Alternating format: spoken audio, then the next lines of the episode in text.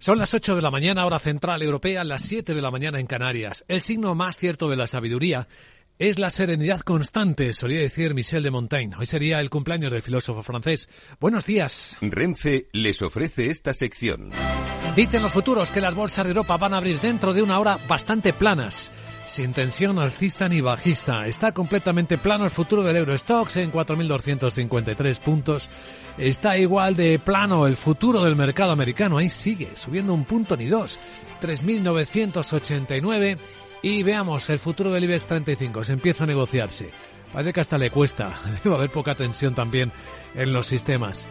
No termina de arrancar, pero va, parece que está igual de plano que los otros europeos. También lo está el eurodólar después de la fortaleza que no ha cambiado ni un ápice de la moneda americana. Ahora mismo en las pantallas de XTV un euro se cambia por 1,0590 dólares. El precio del petróleo bastante estable, en 76 dólares 30 centavos, lo mismo que la onza de oro con un ligero descenso de dos décimas en 1.821 dólares. Completan esta mirada a unos mercados que qué están esperando. Se lo vamos a preguntar enseguida a nuestra invitada capital. En directo en Capital Radio, Elena Domecq eh, nos contará cómo observa el equipo de estrategia de JP Morgan Asset Management para España y Portugal. Es su directora esta escena en los mercados. Y tras ella entraremos en la gran tertulia de la economía con Rafael Ramiro, Camal Romero y Juan Pedro Moreno para dar contexto a las historias que hoy están despertando la economía y que presentamos a continuación.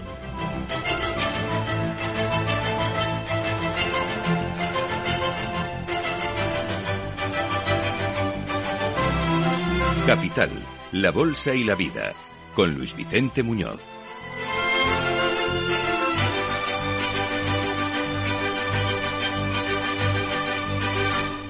Renfe les ha ofrecido esta sección.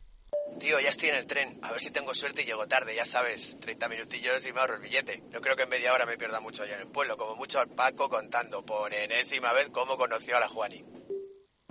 Con el compromiso Renfe de puntualidad, si tu tren AVE se retrasa más de 15 minutos, te devolvemos el 50% y el 100% si se retrasa más de 30. Normal que alguno prefiera llegar tarde. Nadie te da más. No todos los trenes son como Renfe. Renfe, tu tren. Las noticias capitales. Los datos y las predicciones siguen arrojando dudas esta mañana. El último informe de la Agencia Internacional de Energía no es capaz ni de calcular cuál va a ser la demanda china de gas natural licuado este año. Pero dice que ese dato será el elemento determinante para los problemas de aprovisionamiento en Europa. La agencia establece como escenario base un incremento de la demanda china de gas del 10% este año. También contempla otros dos escenarios, uno con un descenso del 10% que, de ese gas que llega por barco por un incremento de la demanda de únicamente un 3% y se cubriría con producción propia y con el alza de las importaciones de Rusia. El escenario más preocupante para Europa, China, que absorbería el 35% más de gas que en 2022 por una subida del consumo del 9% al que la Unión Europea no podría responder de forma suficiente ni por sus yacimientos ni por las entradas de gasoducto que están cerradas. Por eso la comisaria de Energía, Kadri Simpson, advierte de que es necesario preparar para el desafío del próximo invierno. Después de asegurar que la Unión ha superado de forma exitosa la crisis energética de esta temporada, afirma que se ha ganado solo una batalla y que se debe seguir con el trabajo de diversificación, despliegue de renovables, reducción de demanda y almacenamiento. Eso han dicho en la reunión de ministros de Energía y Transporte de la Unión, que el chantaje de Rusia ha fracasado. La primera jornada trató la reforma del mercado eléctrico para impulsar la independencia y sobre la que la Comisión cerró hace dos semanas una consulta pública. La ministra española, Teresa Rivera, espera que todo ese mercado se reforme ya durante 2024. Yo creo que sería bueno que esta reforma terminara antes de las elecciones al Parlamento Europeo en mayo de 2024. Como digo, no se puede dejar abierto un tema tan importante, tan, tan relevante para los inversores como es la reforma del mercado eléctrico durante demasiado tiempo. Esto genera incertidumbre. También pienso que es muy importante conseguir el máximo consenso posible y por eso me parece que la mejor receta no es dilatar los plazos. Atención que deben decidir los ministros de la Unión si prolongan más allá de marzo el compromiso de reducir de forma voluntaria su demanda de gas un 15%. Pues depende mucho el comportamiento de la inflación de esto que pasa en el mercado eléctrico. Hoy tenemos en menos de una hora ya el dato adelantado de IPC de febrero En enero recordamos que la inflación repuntó dos décimas, fue al 5,9% interanual. Sobre todo, decía el gobierno, debido a la retirada de la bonificación de 20 céntimos a los carburantes. Con esa subida la inflación rompía con cinco meses consecutivos de descenso. La subyacente cerró en enero en el 7,5, cinco décimas más que el mes anterior y la más alta desde diciembre de 1986. Aún así, la vicepresidenta económica, Nadia Calviño, confía en que las medidas que han tomado tengan efecto.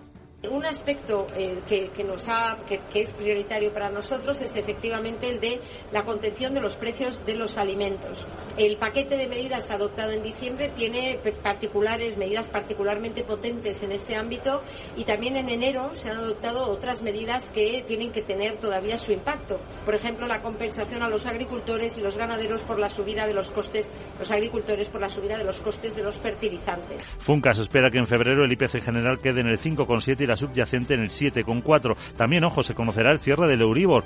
Va a quedar en torno al 3,5, un nuevo máximo desde 2008 y se traducirá en otro incremento de las cuotas de las hipotecas. Pues más del doble de la inflación es lo que ha subido la recaudación de impuestos en España, un 15% el año pasado, 31.000 millones más que el anterior. Y 10.000 más de lo previsto por el gobierno hasta situarse en 254.000 millones de euros. El secretario de Estado de Hacienda, Jesús Gascón, ha explicado que el impulso recaudatorio se debe al incremento de los ingresos vía IVA y RPF en un rango del 13-14%, también por el impuesto de sociedades y por los relacionados con la eh, compra-venta de viviendas. El impuesto sobre transmisiones patrimoniales y actos jurídicos documentados que va a terminar con una tasa de crecimiento superior a la del IVA probablemente y a la del IRPF, aunque inferior al impuesto sobre sociedades. Entonces, bueno, ¿influye el factor precio? Sí que influye el factor precio, pero también el dinamismo del mercado inmobiliario que, que está siendo, está siendo realmente alto. Y en la agenda del martes, ¿qué tenemos? Sara Bot, muy buenos días.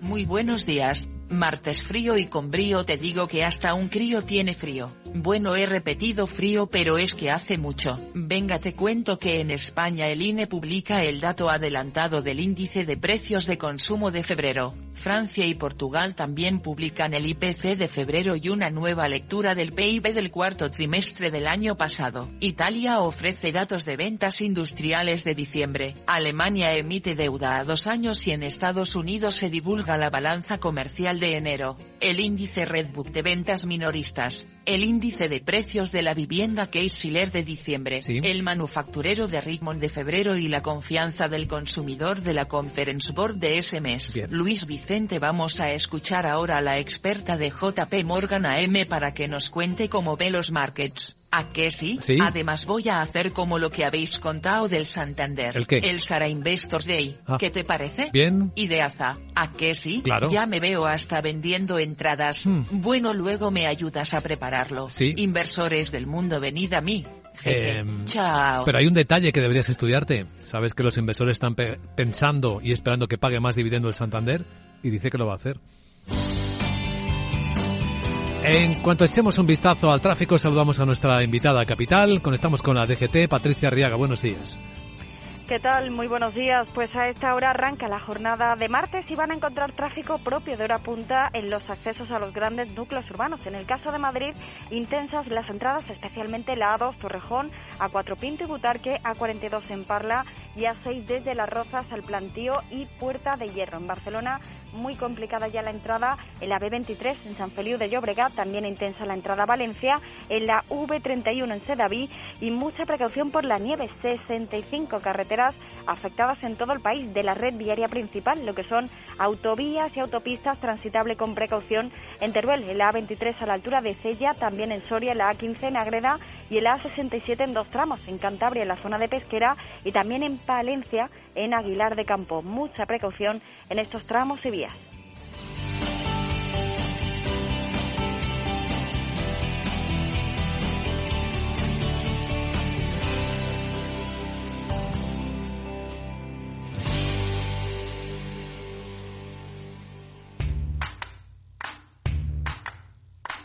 ¿Te habían pagado alguna vez por aprender?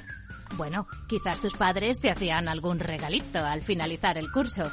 Pero, ¿te habían pagado alguna vez 200 euros por aprender de trading? El broker IG lo está haciendo. IG está dando bono de 200 euros para operar en Turbo 24. ¿Cómo conseguirlo? Abrir cuenta real, hacer el curso de tres vídeos tutoriales y aprobar el test final. Más información en IG.com. El trading de Turbo Warrants, productos cotizados, está asociado a un riesgo elevado. En tiempos de incertidumbre, nuestra fortaleza es la estabilidad. En Nordea, pensamos que el equilibrio, la fiabilidad y la experiencia importan. Nuestra estrategia Stable Return muestra un sólido comportamiento en el largo plazo para sus inversiones. Invierta en estabilidad. Invierta en tranquilidad. Descubra más en nordea.es.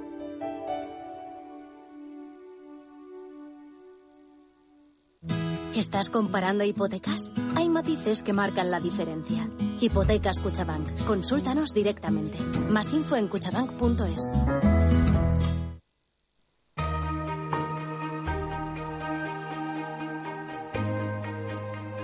La entrevista capital.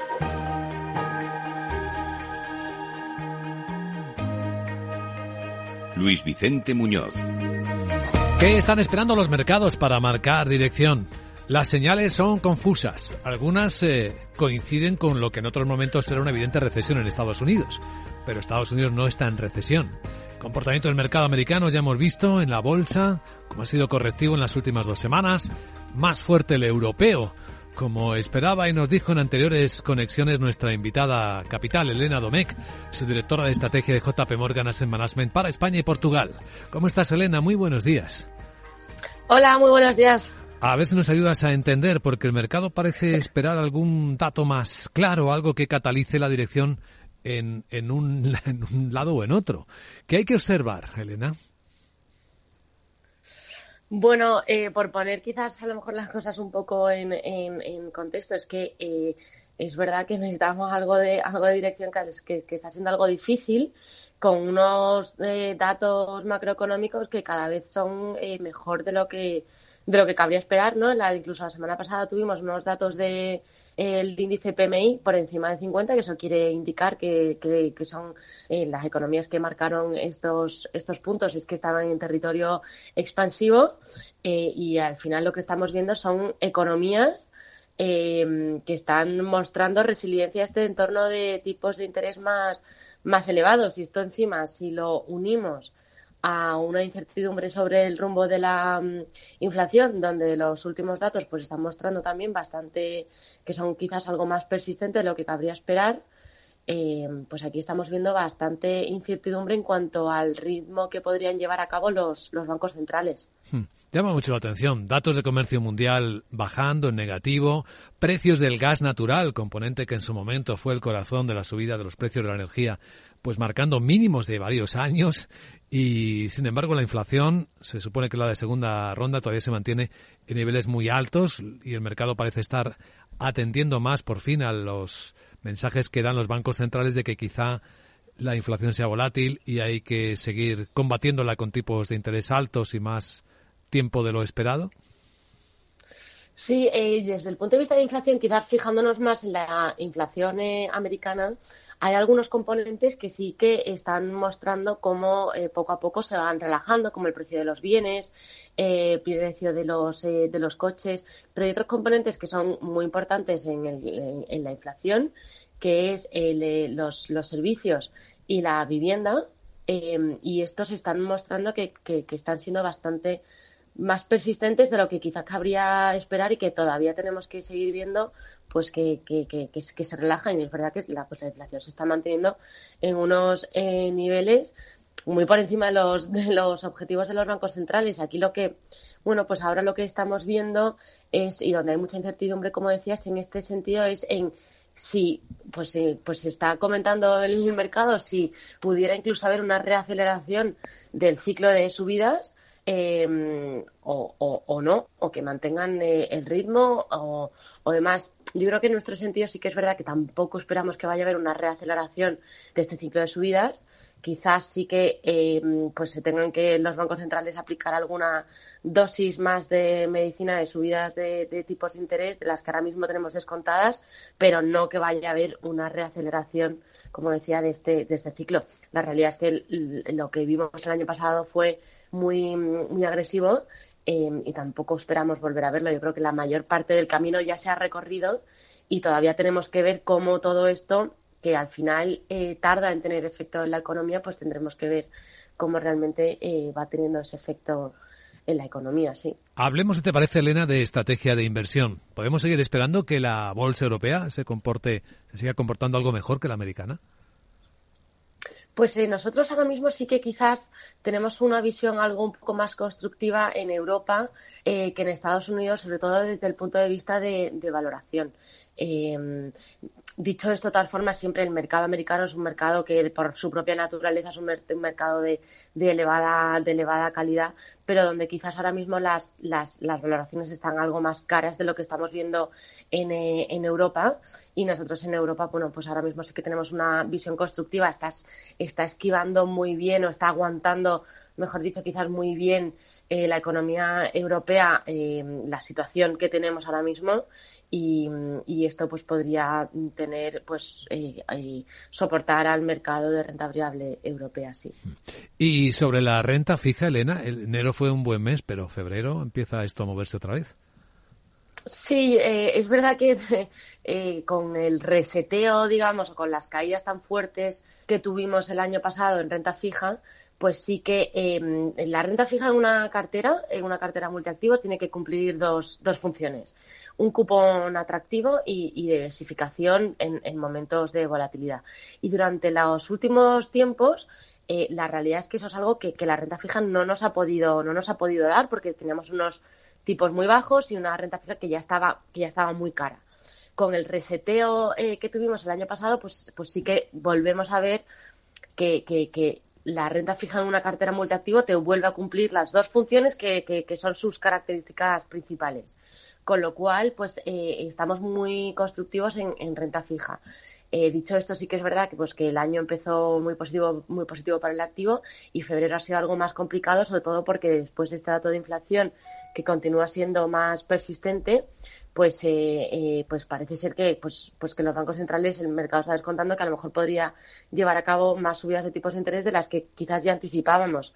Mm, dicho esto, lo que decía, em, la renta fija vuelve a, vuelve a tener eh, eh, eh, posición para poder cumplir las dos funciones que tiene que cumplir en una, en una cartera multiactivo, con lo cual, bueno, pues nosotros vemos que tiene, que tiene sentido la renta fija en el momento, en el momento actual. ¿Qué más ideas de inversión pueden tener sentido en este momento en el que los datos no están muy claros ni tampoco la situación económica? ¿Qué tipo de fondos pueden ser los que funcionen mejor? Yo creo que eh, donde nosotros ahora estamos eh, viendo que tiene más sentido es en, en, alta calidad, eh, ya sea desde el punto de vista de la renta fija como de la, de la renta de la renta variable. De la renta fija, pues em, bonos corporativos investment grade, que son bonos de alta calidad. ahí estamos viendo que, que, que, tiene, bueno, pues creemos que es un buen entorno para, para el activo. Y desde el punto de vista de renta variable, pues una estrategia de dividendos como podría ser el JP Morgan Global, Global Dividend, que pues también los dividendos tienden a ser más resilientes que los beneficios de, las compañías. Suelen ser, las compañías que reparten dividendos suelen ser compañías de, de alta, de alta calidad y, tanto el JP Morgan Global Corporate como el JP Morgan Global Dividend creemos que son unas estrategias eh, que ahora mismo tienen, tiene sentido. Muy bien, pues Elena Domecq, su directora de estrategia de JP Morgan Asset Management para España y Portugal. Gracias por atender esta llamada de Capital Radio. Que vaya bien el día. Muchas gracias, igualmente.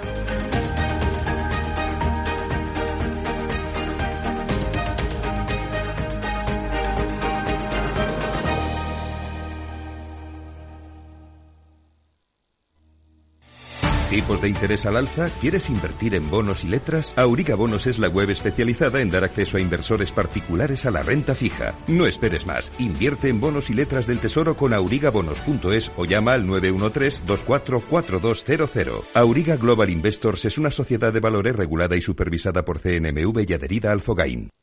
¿Busca una plataforma de trading potente? Con CMC Markets tendrá herramientas de trading de nivel institucional en sus manos, con más de 115 indicadores técnicos, osciladores, agenda macro, análisis fundamental de Morningstar. Descubra todo lo que necesita nuestra plataforma de manera gratuita. Opere con el mejor. Pruébelo sin compromiso con una cuenta demo. Entre en cmcmarkets.es o llame al 911 140 700. CMC Markets. Más de 30 años siendo su broker online de confianza.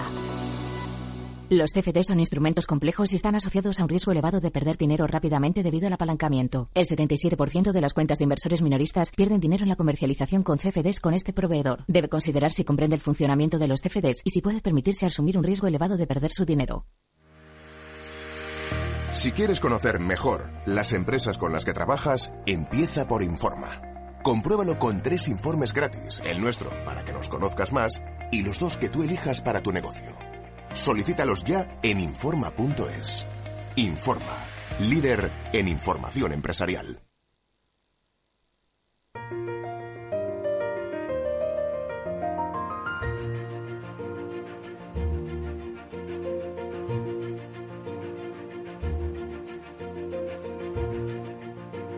En Capital Radio comienza la gran tertulia de la economía con Luis Vicente Muñoz. Y hoy en la gran tertulia de la economía con Juan Pedro Moreno, presidente ejecutivo del negocio de WPP en España, preside además el Consejo Asesor para la Transformación Digital de la Comunidad de Madrid. ¿Cómo estás, Juan Pedro? Buenos días. Pues muy bien, fenomenal, un poquito acatarrado, pero, pero con ganas. Eh, tú que eres muy digital, Juan Pedro, ¿tú usas TikTok? Yo no soy muy de redes sociales, pero alguna vez, alguna vez he entrado y no me engancha. No te engancha, porque ya sabes que esto se está poniendo serio, ¿eh? La aplicación TikTok de origen chino está, no solo ha sido prohibida en Estados Unidos para los funcionarios, también en Europa se está recomendando y acaba de hacerlo el primer ministro de Canadá, Justin Trudeau. It is better uh, to not have them access TikTok uh, because of the concerns uh, that people have in terms of safety. Uh, this dice que es mejor que no accedan a TikTok, dice Trudeau, por las preocupaciones que tiene la gente en términos de seguridad. Y este puede ser el primer paso, puede ser el único paso que debamos dar, pero en cada paso del camino nos aseguraremos de mantener seguros a los canadienses, decía hace apenas un rato. Camal Romero, muy buenos días, ¿cómo estás? Muy buenos días, Vicente. Camal es consultor independiente de analítica de datos y economía y es la seguridad de los datos aquí lo que les preocupa a los gobiernos. A partir de esta aplicación, ¿tú la usas? No, no uso TikTok. Sí es cierto que es imposible no ver alguno porque se reciclan en otras redes sociales. Es verdad. Y, y yo no lo tengo porque a mí se me engancharía. O sea, esto de ver vídeos cortos, vas pasando, vas pasando, yo reconozco que yo me podría quedar una hora allí. Por salud mental lo haces, por higiene mental. Sí, pero vamos, que al final del día siempre te enteras, ¿no? Porque parece mentira, pero bueno, se ha convertido en un canal importante incluso de información, ¿no? Eh, como lo han hecho otras redes sociales en su momento. De información y de desinformación. Sí, bueno, como ha hecho otras redes sociales en su momento. Eh, Rafael Ramiro, profesor de ICA de Business School, Universidad Pontificia de Comillas. ¿Qué tal, Rafael? Bien, ¿no? Martes, frío y a lo que tú digas. ¿Tú tampoco usas TikTok? No, bueno, no como red social principal, vamos a ver. Pero la tienes instalada en tu móvil. La tengo instalada y, la, y sí que la veo de vez en cuando porque yo creo que, bueno, para poder opinar, para poder saber lo que hacen muchos de los alumnos que tenemos en la universidad, más vale estar donde están ellos, ¿no? Ah, sí, para eso lo utilizas. Bueno, yo creo que sí. O sea, al, final tienes que utilizar su vocabulario y su forma de hacer. O sea, yo que vengo de la tele, eh, cuando me enfrento a una clase como profesor, si no les engancho, eh, la culpa es mía. Está claramente que no lo he hecho, ¿no? Ellos cambian de botón, cambian de canal. Entonces el TikTok de alguna manera te puede servir para poner ejemplos, de alguna manera, cómo se puede hacer la estrategia de una empresa. ¿Y no os preocupa lo que están contando los gobiernos occidentales, de que es una herramienta de espionaje y de... Bueno, a mí, a mí sí que me, me preocupa la manera en la que se aproxima este, este problema, ¿no? Bueno, lo primero es que ninguno de los tres lo usamos mucho, pero hay que reconocer que es la plataforma o la, o la red social que más crece y que más atractivo está teniendo en los últimos, en los últimos meses y eso puede ser una fuente de preocupación.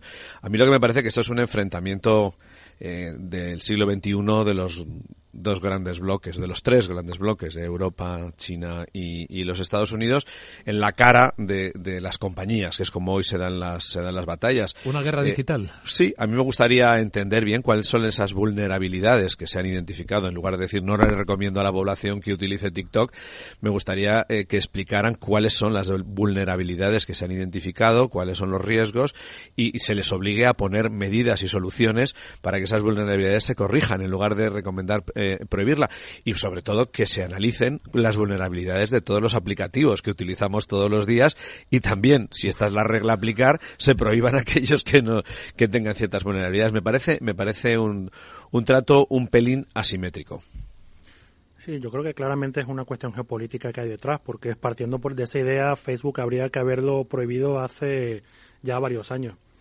Por la manera, ya ellos se han probado que han utilizado datos no, anonimizados, o sea, de- se ha probado que han manipulado ciertas cosas. Yo creo que es una cuestión más geopolítica y también geopolítica, pero yo diría incluso estratégica, porque yo no creo que TikTok tenga alguna filtración de datos personales. No obstante, son datos y China eh, es uno de los líderes en inteligencia artificial en parte porque ellos no tienen eh, normativas de protección de datos. Y ellos todos los datos que utilizan de todas sus redes sociales internas lo pueden utilizar. Si encima de eso tú dejas utilizar datos convencionales anonimizados de, como ya hemos dicho aquí, de una de las redes sociales más grandes del mundo, pues claro, ya es una competencia a tomar en cuenta. Yo creo que se combinan varios factores. Estoy completamente de acuerdo. O sea, que nos digan por qué no hay que usar TikTok. Que nos digan cuáles son las, las, pre- las precauciones que hay que tomar. Pero yo creo que esto es un tema de que, bueno, China no está adelantando por la derecha porque no juega con nuestras mismas reglas. Pero es que incluso jugando con nuestras mismas reglas no está adelantando. Y yo creo que es una manera de pararlo. Yo creo que aquí hay un tema más estratégico de geopolítica que de seguridad. Bueno, en China el derecho de la información a la que el Estado tiene está es por, está por encima de los ciudadanos. Entonces, Yo estoy, de- o sea, estoy de acuerdo y no puedo eh, ir en contra, pero sobre todo porque creo que hace año y medio, dos años, ya el gobierno chino prohibió tener equipamientos y software americano en, en, en todas las entidades locales, ¿no? O sea, hace año y medio China dijo no se no se compra software o equipo americano de origen americano. Entonces ahora bueno, ha tocado TikTok y mañana tocará otra. Claramente vamos a una política de bloques a nivel global proteccionismo, todo, o sea, es no una desglobalización, pero sí a los tres bloques que comentaba Juan Pedro, ¿no? Y esto es una una una cosa que vamos a oír. Ese es, es un punto muy interesante, el de los bloques. Yo lo- ya lo a- anticipaba eh, en, la paradoja de la globalización, ¿no? Cuando venía a decir que los tres bloques de alguna manera se tortas ahora en la cara de las empresas o utilizan las empresas globales como herramienta de conquista en lugar de utilizar sus ejércitos. A mí hay otra cosa que me, que me preocupa también y que subyace en una deriva que entiendo yo que, que empieza a haber en la sociedad, ¿no? Que es que la de eh, los gobiernos no dándote información eh, eh, transparente y clara para que seas tú quien toma las decisiones, sino ellos tomándolas por ti ya directamente. Es decir, yo no te explico las cosas para que tú decidas, sino ya te digo directamente, no lo utilices, lo voy a prohibir o tal, en lugar de decirte, estas son las vulnerabilidades, usted haga lo que quiera y juéguesela, ¿no? A mí esa es una deriva que me preocupa porque la veo en general en el mundo desarrollado y era algo que pensé que no iba a ocurrir, pero lo veo, lo veo en Estados Unidos, lo veo en Canadá ahora, lo veo en Europa, por supuesto, ¿no? El Estado está aquí para protegerte, pero tomando las decisiones por ti. Ya no hace falta que las tomes tú. Bueno, algo en lo que sí que tenemos mucha transparencia en España. Eh, os voy a preguntar, ¿esta mañana no sentís vuestros bolsillos más ligeros? Los datos de recaudación por impuestos de España están marcando récords históricos, los que acabamos de conocer. La recaudación por impuestos ha subido pues eh, casi el doble de la inflación actual, un 15% el año pasado. Son 31.000 millones de euros más que el año anterior los eh, crecimientos de ingresos de por IVA y por IRPF, que son los dos grandes impuestos, están creciendo a rangos entre el 13 y el 14%, para que os hagáis una idea. Eh, sociedades está creciendo bastante, según decía eh, Jesús Gastón, el secretario de Estado de Hacienda. Ha existido margen fiscal suficiente como para financiar las medidas incluidas en el decreto ley de, de final de diciembre. En el IVA y en el IRPF las tasas de crecimiento están en torno al 14, 15, 16%. Se han ido moviendo en ese entorno a lo largo del año. Y en el impuesto sobre sociedades los buenos resultados empresariales han provocado que el crecimiento de los ingresos en este impuesto se sitúe por encima del 20%. Interpretación que hacéis de esto.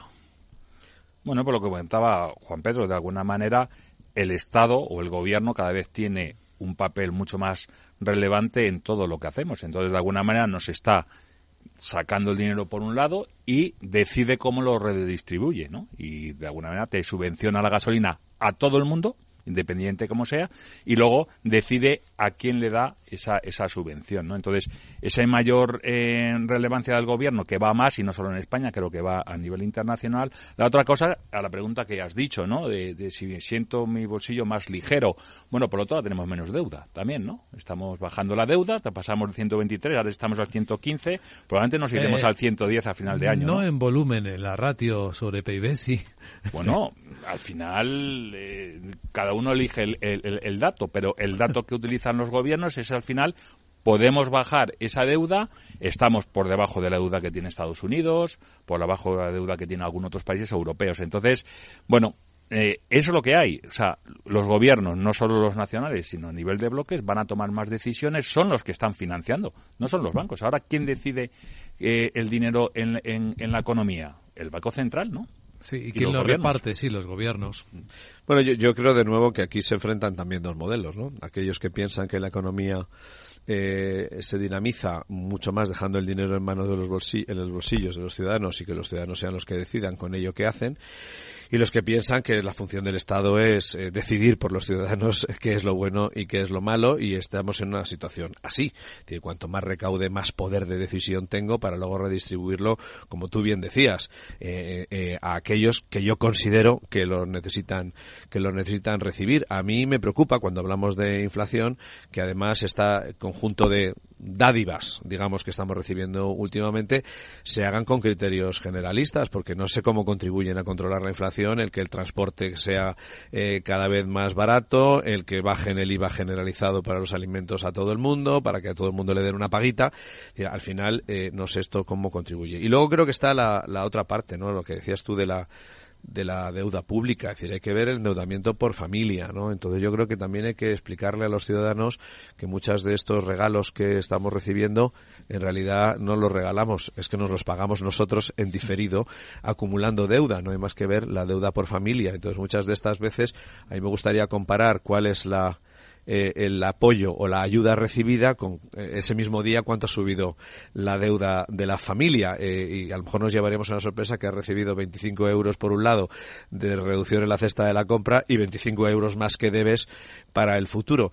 Eh, yo creo que es el momento, y como digo, de, repensar eh, los modelos, los modelos eh, políticos que hay detrás. Y como decía al principio, pues es que hay dos, ¿no? El de que los ciudadanos lo tengan en el bolsillo y decidan, y que sea el Estado el que lo coja y, lo, decida. Yo puedo responderte en parte a esa pregunta que haces, independientemente de que cada familia, según el número de componentes, tendrá una deuda mayor o menor. Ahora mismo, la deuda por individuo en España es de 31.500 euros y en un año la deuda ha crecido en 1.465 euros por habitante. No sé si habéis recibido eso. Pues fíjate si te has pagado todo lo que te han dado. Sí, con respecto al incremento de la recaudación, ahí habría que un poco descomponerlo, ¿no? Yo creo que sí es cierto que los beneficios empresariales han mejorado, sí es cierto que el, incremento, la mejora, la actividad económica se ve representado en el IVA y se verá parcialmente en el IRPF. No obstante, también habría que ver eh, qué corresponde también por el incremento nominal debido a la inflación, ¿no? Y luego has mencionado algo importante, que es el tema de, bueno, pero por otro lado tenemos menos deuda.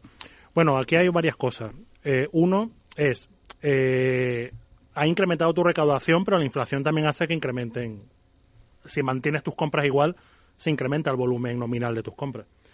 Y por otro lado, yo creo que más que ver la deuda por volumen, por porcentaje del PIB y tal, ahí lo relevante financieramente es el servicio de deuda.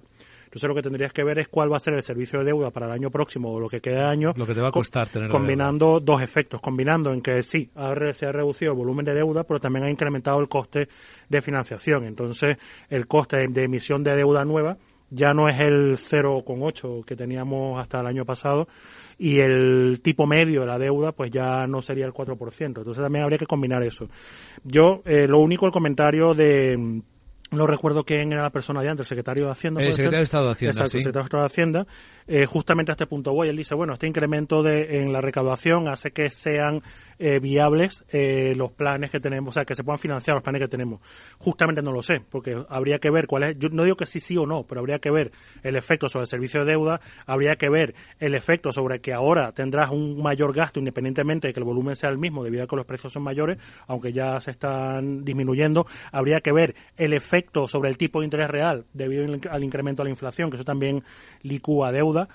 Y entonces, claro, yo no lo veo tan claro. O sea, a mí me gustaría ver todos los números para poder eh, re- realizar un juicio en relación a eso. Yo lo que quiero transmitir es que estos incrementos cuando una empresa te dice, bueno, han incre- han incrementado eh, mis ingresos, vale, pero está vendiendo lo mismo y los precios son mayores. O sea, tu gestión, eso no es un reflejo de una mayor gestión porque a su vez tus costes también son mayores debido a la inflación. Entonces yo creo que es un símil que ah, yo no soy de los que me gusta comparar empresa con Estado porque son dos entes completamente distintos, pero un poco para que se entienda. Yo creo que este incremento de la recaudación habría que analizarlo en un contexto un poco más global y también descomponer qué se debe a la mejora de la actividad económica, qué se debe a los cambios impositivos, porque hemos reducido tipos también, que eso ha tenido un efecto en la caída de la recaudación, y luego también, como hemos dicho antes, se ha creado un montón de, que no lo critico, de, de paquetes de apoyos a, a las familias y a las empresas por el tema de la inflación que tan- habría que contar allí. O sea, yo no veo claro cuál es el efecto neto de este incremento de la recaudación. Pues si tú no lo ves, querido Mm. Kamal. Estamos en la gran tertulia de la economía en Capital Radio. Enseguida contamos más cosas, más historias de esta mañana. Mientras la ciberseguridad de la información tradicional gira en torno al software y al modo en el que se implementa, la seguridad del IoT incorpora más complejidad. La conectividad ofrece cada vez más escenarios con multitud de dispositivos conectados, donde el más trivial puede llegar a ser peligroso si resulta comprometido. Las soluciones Zero Trust de Zscaler permiten reducir estos riesgos. Descubra más en zscaler.es.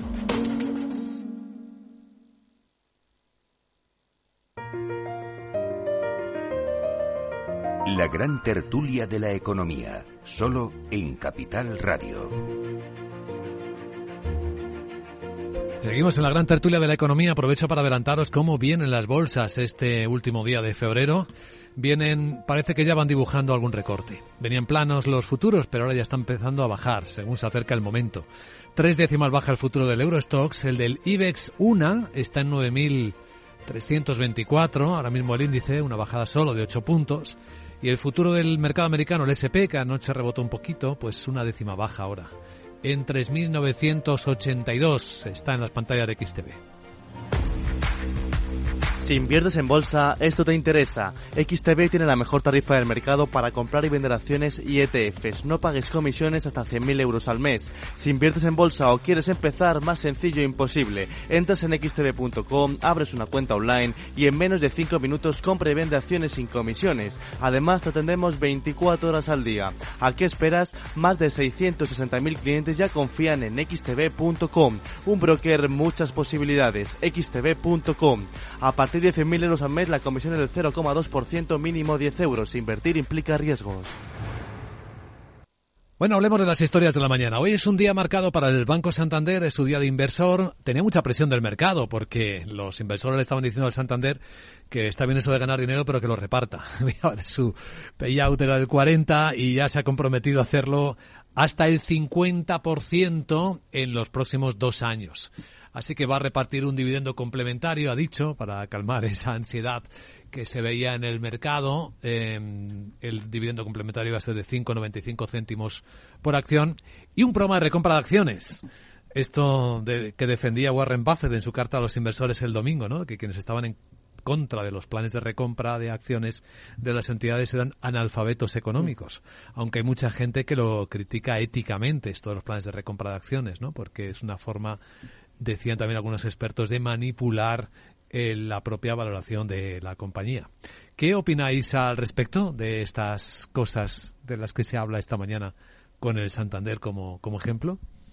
Bueno, yo, yo creo que en un entorno de incertidumbre eh, a futuro como el que vivimos, que yo creo que es lo único de lo que todos estamos seguros, que no sabemos lo que va a pasar, pues eh, que las empresas cotizadas apuesten por dar seguridad al mercado eh, con dividendos más que con cotización futura, pues es una buena técnica en el corto plazo. Nuestra analista justo antes de nuestra tertulia así lo indicaba, ¿no? Refugiarte en aquellas eh, blue chip que, que en realidad eh, eh, tiene una buena política de dividendos.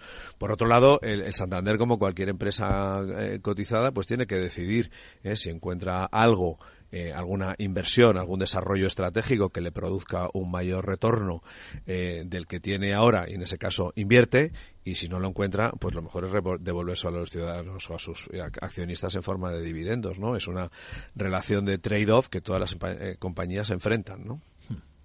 Y de, y de Rafael. hecho, eh, ahora mismo la situación que tiene no solo el Banco Santander, sino en general el sector financiero, bancario, es de exceso de liquidez, o por lo menos no les aprieta el, el zapato. Por eso Entonces, no retribuyen los depósitos, entre no, otras pero, cosas. pero eso mismo, o sea, pues si no lo retribuyes, no te hace falta, lo tienes, pues, pues bueno, lo das en dividendo, ¿no? Entonces yo creo que es el momento de poder de alguna manera eh, recuperar parte del, del terreno perdido, porque los bancos en los últimos años, a nivel tanto de bolsa de valoración, pues siempre han sido, digamos de una manera, el patito feo, ¿no? Entonces, bueno, es el momento de, de, intentar ayudar a, a- a ese accionista que mm, no ha tenido esa, esa retribución o no ha tenido la retribución que solía tener ahora, ¿no? Entonces, yo no veo la crítica, o sea, no, no sé por qué, o sea, es igual, los bancos si le va mal, pues nada, no pasa, le va mal. Y si le va bien, tienen que repartir. Bueno, pues esto va por ciclos y ahora este año les ha tocado y probablemente el año que viene lo tendrán más difícil, ¿no? Porque, pero no obstante, eh, el Banco Central siempre va a estar detrás, que es lo que está ocurriendo. O sea, los bancos centrales y la Reserva Federal en los últimos 15 años han multiplicado por cuatro su balance. Por cuatro. O sea, ahí se ha generado una liquidez brutal que no hemos visto en la inflación en los últimos 10 años y la estamos viendo ahora y la vamos a seguir viendo en los años que vienen. Y eso es lo normal hasta en la teoría económica. Entonces, creo que nos tenemos que acostumbrar que de aquí a los próximos años habrá sus tipos de interés al 4 o al 5 y la inflación será al 3 o al 5. Porque lo que no es normal es que los tipos de interés sean negativos o que la deuda pública de Alemania eh, sea también negativa, ¿no? Lo normal es que tenga el dinero tenga un precio. Entonces los bancos ahora mismo ese dinero lo tienen, pues lo reparten. Kamal. Yo creo que acá está lo que ha dicho Juan Pedro, ¿no? Que esto es la atención, la atención, perdón, natural de cualquier empresa entre qué hago con mi ahorro interno, lo reparto en dividendo me financio. Recomprar acciones es una manera de financiarse. Eh, no sé, Rafa, tú, yo igual controlas esto más que yo. No sé si hay algún límite de recomprar acciones a nivel legal para que se entienda que no es manipulación de mercado. Hay que comunicarlo, tiene que Eh, ser por eso- supervisado. entonces, claro, yo- Hay limitaciones. Por El- eso, la propia yo- autocartera es el primero de ellos. Yo claro. supongo que mientras que se cumpla todos esos requisitos es una estrategia válida. Ahora, el que tiene que tomar esta decisión son los accionistas, vamos. Los accionistas son de la empresa, son los que tienen que decidir qué es lo que más les conviene, si quieren tener dividendos ahora o si consideran que es un buen momento recomprar acciones porque eso les favorece financieramente de manera tal de tener más dividendo en el futuro.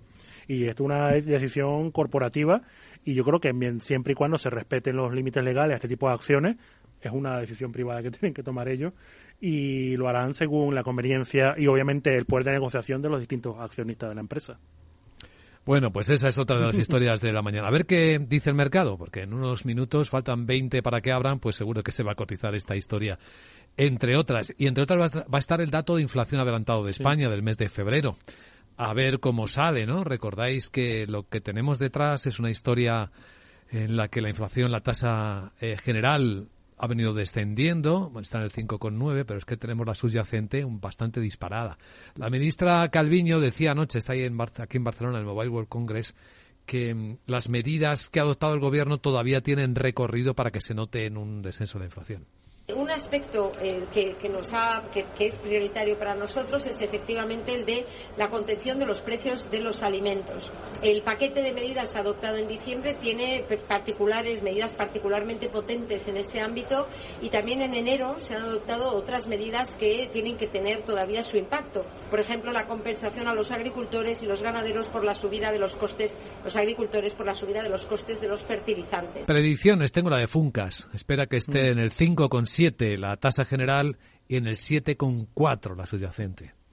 Hay un poco lo que comentaba antes, eh, ayer estuve en el IES y, y lo comentaba, si hacemos los cálculos, lo que es la, la general, que es lo que habla la, la vicepresidenta, ¿no? que son los alimentos, esa ha estado bajando ya y si coges los datos desde el mes de julio, que ya bajó un tres, tres décimas, estaríamos ahora mismo en negativo. Si lo extrapolas, ya estaríamos en tasas negativas. Pero la subyacente, y según lo que comentas de Funcas, eh, esa es la que no va a bajar. Y entonces, la ministra dice, claro, hemos bajado el IVA, pero todo eso va a los alimentos. Lo que realmente no va a bajar son los servicios y los bienes y, los em, bienes no alimentarios, ¿no? Entonces, en ese sentido, yo creo que están aguantando desde un punto de vista electoral para ver si la general baja, pero la que nos debe preocupar como economistas es la subyacente, que es la que va a ser difícil que baje. Es la que se queda, ¿no? Sí, pero fíjate que de, todas maneras a mí siempre me gusta recordar, bueno, no a mí, a todo el mundo deberíamos recordar que nuestro país ha vivido con tasas de inflación eh, del entorno del 5%, del 6%, con unos tipos de interés también en esos niveles y ha crecido fenomenal y nos hemos desarrollado como país en los años 80 eh, y 90 eh, fantásticamente. Yo creo que habrá gente que pensará que es que los tipos de interés han sido siempre 0% toda la vida. pues no lo han sido, ¿no? Basta recordar el que tenga una casa comprada en los años 80 los tipos de interés a los que se financió. Entonces yo creo que, que tampoco hay que hacer un gran drama como la propia economía nos está demostrando. A mí la palabra resiliencia la odio. Me gusta más decir que nuestra economía es resistente, que es lo que está demostrando.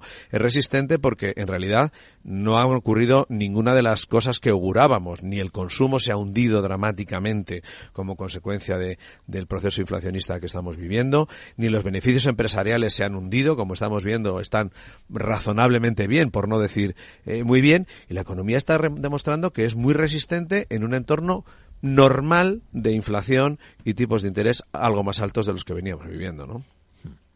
¿Algún apunte más, Kamal? Sí, bueno, un poco recordar que ahora mismo los tipos de interés no están compensando la inflación. O sea, tenemos tipos de interés reales negativos, a pesar de que son mucho más altos que los últimos años, que como bien ha dicho Rafael, pues bueno, tampoco eran normales, por llamar de algún modo, ¿no? Es verdad. Y, y bueno, y lo, eh, el tema de la inflación, o sea, no, no pasa nada vivir con una inflación de 5 o 4% siempre y cuando eso no erosione el poder de compra de los ciudadanos y las empresas. Entonces aquí el tema es el desacople entre el incremento de los ingresos y, y el incremento del nivel de precio. Entonces, claro, una inflación del 5% no pasa nada siempre y cuando tengas mecanismos de indexación que permiten que los ingresos crezcan a esa misma tasa. Y la cuestión es que está demostrado que a inflaciones medias, altas, estos mecanismos de indexación lo que hace es que le dan vida propia a la inflación y te la mantienen enquistada. Y un poco para acabar, a mí lo que me gustaría ver, al, igual que el tema de la recaudación, eh, hay unos estudios muy interesantes que se han empezado a hacer recientemente y no, y no los he visto, que es analizar al detalle micro la evolución de cada uno de los ítems de la cesta de compra que compone el IPC para tener alguna idea de hacia dónde va la inflación. Quería hacer un apunte en positivo, ¿no? También, ¿no? Eh, de, de, la balanza que tenemos España respecto al resto del mundo, ¿no? O sea, si nos vamos al 2008 con Zapatero o en el periodo 2008-2012 teníamos un déficit por cuenta corriente, o sea, de 100.000 millones, o sea, eso eso era muy muy complicado y ahora mismo estamos en positivo en 30.000 con toda la que está cayendo, ¿no? Y eso yo creo que también, como comentaba Juan Pedro, nos da un poco de confianza en, lo que es la economía, independientemente de la política, ¿no? Que España ahora mismo tenemos capacidad de financiación de 30.000 millones hacia el exterior, no dependemos de ellos. Somos un pequeño Japón en ese sentido, ¿no? Bueno, vamos a ver cómo está hoy Barcelona, el Mobile World Congress. Ahí está mm. Javier Luengo, nuestro enviado especial. Cuéntanos, Javier, buenos días.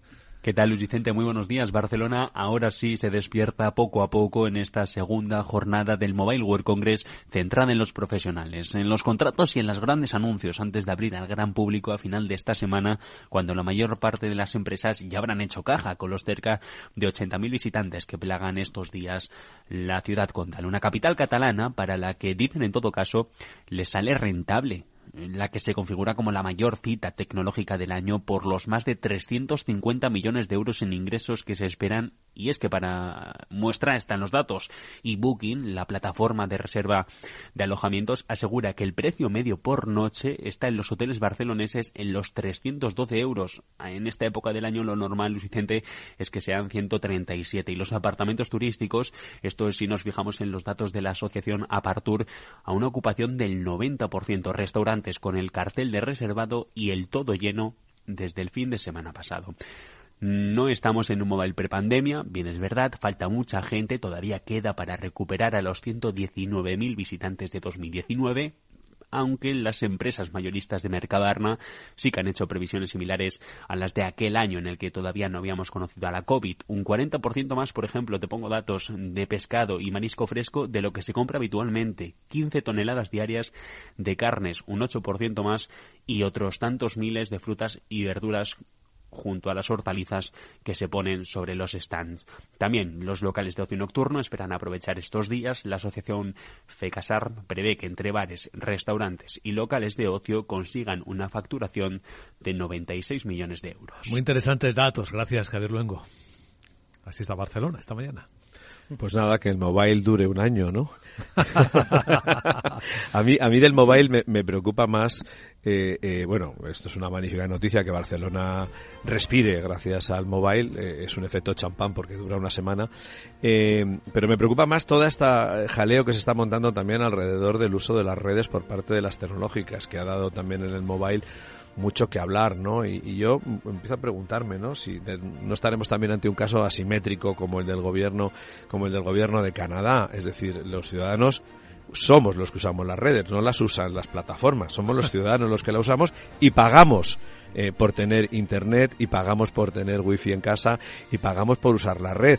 Ahora también tienen que pagar las plataformas. Bueno, pues eso se convertirá seguramente en un incremento de precio. Qué riesgo tenemos los humanos de confundirnos con las cosas, ¿verdad? Había quien se creía el mismo Cataluña y hay quien se cree que es la red. Ahora mismo. La gran tertulia de la economía, perdón por la broma, con Juan Pedro eh, Moreno, Camal Romero y Rafael Ramiro. Feliz día. Igualmente. Buen día.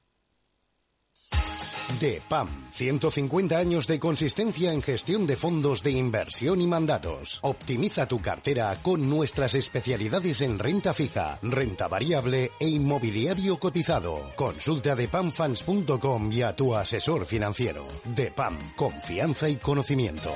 Lauri, decidido. La despedida la hacemos en Gandía. Prepara el bikini. Lauri, que en Gandía vive el ex de Jesse. Que nos vamos a Málaga. Lauri, que no, que dan mal tiempo. A Bilbao, pinchos y party.